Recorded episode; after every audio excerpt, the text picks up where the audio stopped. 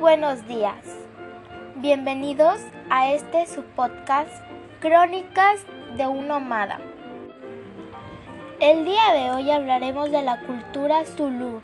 ¿Pero qué sabemos de la cultura Zulu? Empezaremos por quien la descubrió. Vasco de Gama. Fue un célebre navegante y explorador portugués. En la era de los descubrimientos destacó por haber sido el comandante de los primeros barcos que navegaron directamente desde Europa. Vasco de Gama lo descubrió tras atravesar el Cabo de Buena Esperanza. Ha visto por primera vez las tierras del extremo sudoriental de África el día de Navidad de 1497, así que se detuvo por descubridor de las mismas y decidió llamarlas Natal. Para él no contaba los 8 millones de zulúes que poblaban la región desde tiempo inmemorial, casi 400 años más tarde. Los ingleses establecieron allí una colonia con una población blanca que no superaba los 5.000 personas.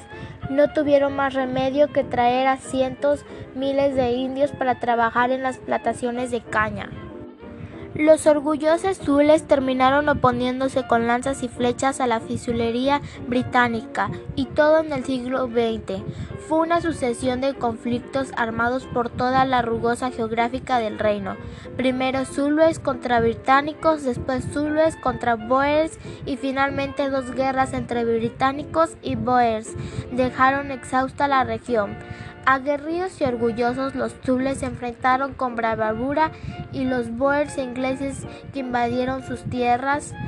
Todo el extenso territorio al oriente de las montañas Drakensberg está salpicado de campos de batalla, donde tuvieron lugar cruentos encuentros bélicos, algunos bastante recientes, en combate de un guerrero zulú.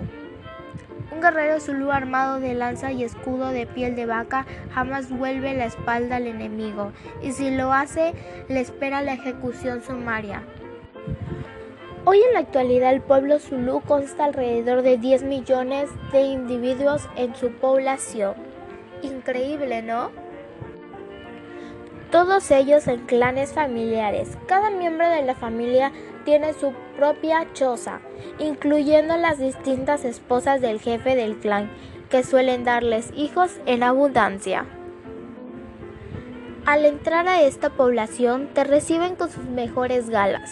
Tras la repreceptiva ceremonia de bienvenida, el jefe ataviado con una impresionante piel de leopardo nos condujo a la plaza donde presenciamos una demostración folclórica de danzas tradicionales.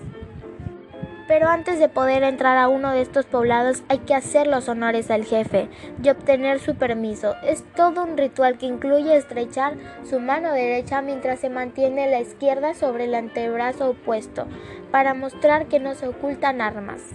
Tras el apretón hay que empuñar el dedo pulgar del anfitrión en honor a sus antepasados y finalmente volver a estrechar su mano. Ahora sí, el jefe abre en par en par al visitante las puertas de su aldea. Bienvenido al mundo Zulu. Una vez dentro del círculo mágico, lo más llamativo es la primera choza permanece siempre vacía dedicada a los antepasados. Cualquier miembro del clan puede entrar en ella en cualquier momento, como si fuera un oratorio, para comunicarse con sus ancestros y pedirles consejo. También hay una especie de horreo comunal donde se guarda el grano de toda la tribu. Lo demás son viviendas alrededor de una plaza central que sirve para cualquier propósito y sobre todo para celebrar con increíbles bailes y danzas cualquier acontecimiento. Las aldeas muestran desde el aire que no son asentamientos improvisados, sino que tienen su espacio, su territorio, su forma, su tamaño, su distribución y finalidad. Nos, ha llamado la atención que para conseguir una esposa joven basta con 11 vacas. Aunque si esta, esta es hija de algún notable, el precio puede ascender a una cabaña completa de bovinos.